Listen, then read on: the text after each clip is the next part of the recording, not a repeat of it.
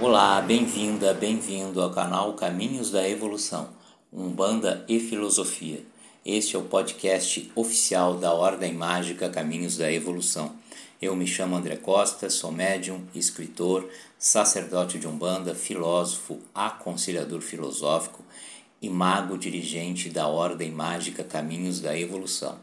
Hoje leremos o texto de nossa autoria, postado no site oficial da Ordem Mágica Caminhos da Evolução, intitulado Umbanda, Transgressão e Tradição, segunda parte. Vamos ao texto. Prosseguindo em nossa linha de raciocínio, buscamos analisar como se dá, no dia a dia da prática umbandista, essa sensível ligação entre transgressão e tradição. Por isso, aqui dissertaremos brevemente acerca do que a nossa reflexão sobre este assunto nos trouxe como conclusão. Com o passar do tempo, acabamos encontrando no caminho novas práticas, ideias inovadoras surgem. Isso é bem comum e faz parte de um processo evolutivo, Afinal, se assim não fosse, a humanidade ainda viveria nas cavernas, não é mesmo? Porém, se analisarmos a partir dessa analogia, perceberemos que, de lá para cá, ou seja, desde a era primitiva, muitos progressos aconteceram, mas algumas coisas fundamentais não mudaram. Sim, as nossas necessidades biológicas permanecem, bem como necessidades psíquicas, espirituais e emocionais. Isso por si só já nos mostra que há coisas que precisam prevalecer. Alguém pode retrucar, mas tal analogia não é a melhor, afinal, as necessidades citadas nada têm a ver com o que é abordado na sua linha de raciocínio acerca das práticas umbandistas. Então, retrucamos de volta. Entendemos ser tal modelo um motor propulsor que vem se reproduzindo em todas as práticas cotidianas, ou seja, as nossas necessidades positivas de transgressão, a fim de que possamos caminhar bem evolutivamente, progredindo conforme as nossas necessidades evolutivas, começam em nós e vão se reproduzindo para tudo em nossas vidas, tanto individualmente quanto em sociedade. No texto anterior, buscamos em Rubens Saraceni esclarecimentos acerca de uma tradição maior, que rege e move toda aquela tradição cotidiana, conhecida por nós na prática umbandista. Abre parênteses, referimos-nos à tradição natural, fecha parênteses. E buscaremos agora deixar aqui um exemplo prático e claro de como esta tradição maior e a cotidiana podem imbricar-se Abre parênteses, afinal, a segunda deve ser consequência da primeira, ou algo estará errado. Fecha parênteses. Acendemos uma vela branca para o nosso amado Pai Oxalá, pois ele é o Senhor da fé, sustentando este sentido básico e primal da vida em todos nós. Isso é feito desde tempos remotos e assim continuará acontecendo. Com o passar do tempo, vem a revolução tecnológica que vier, pois a sagrada chama da fé é um poder de Deus e se manifesta a nós a partir deste recurso trazido por este Pai Orixá.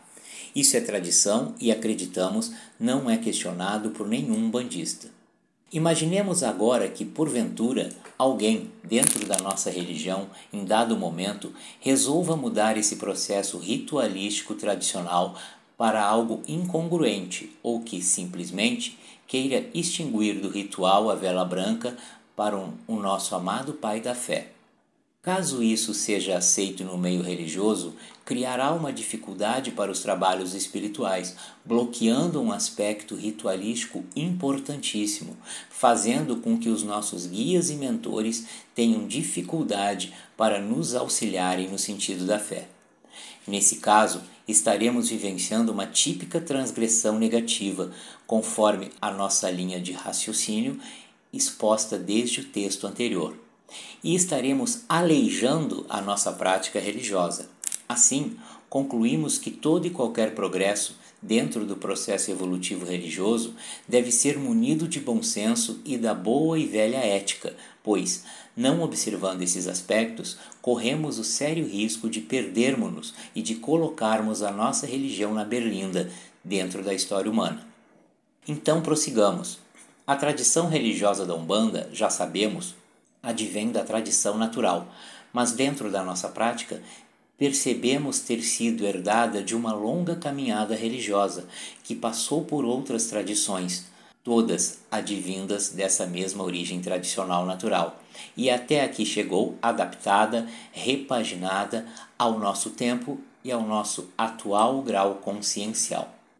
A religião umbandista tem, no processo de incorporação de orixás e guias espirituais, a sua mola propulsora, fundamental para tudo que por ela é manifestado e sustentado.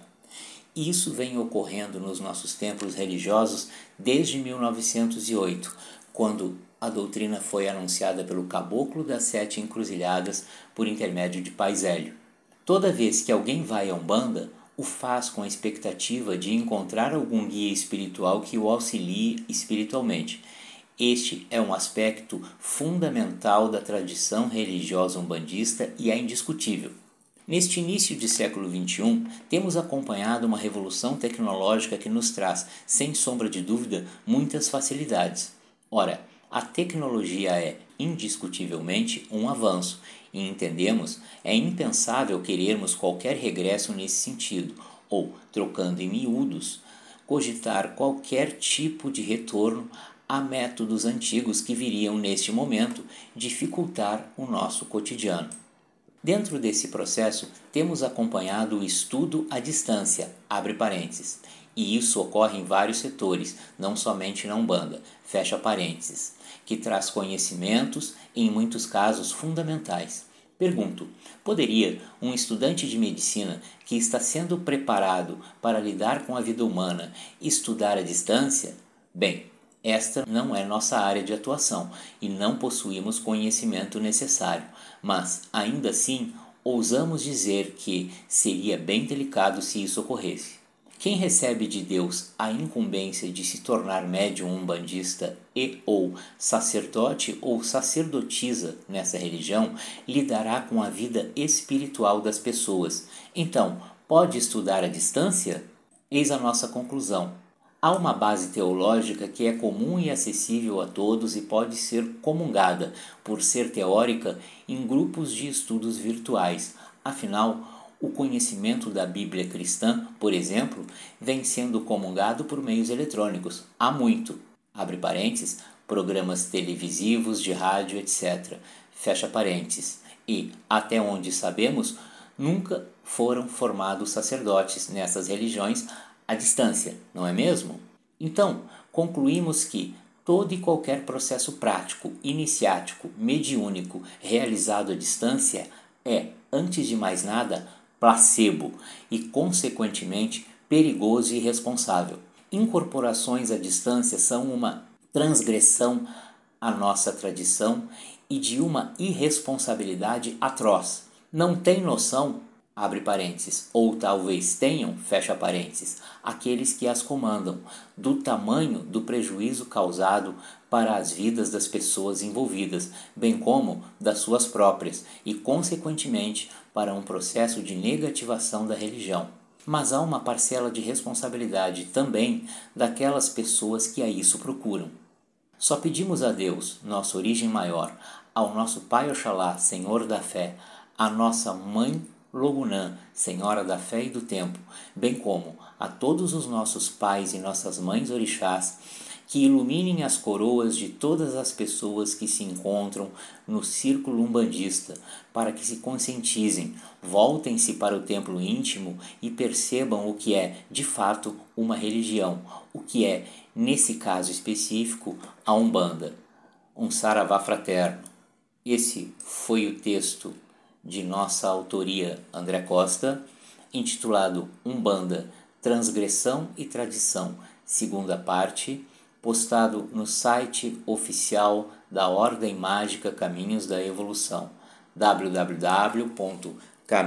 Evolução, sentiu e sem cedilha.org. Fique com o nosso Saravá Fraterno.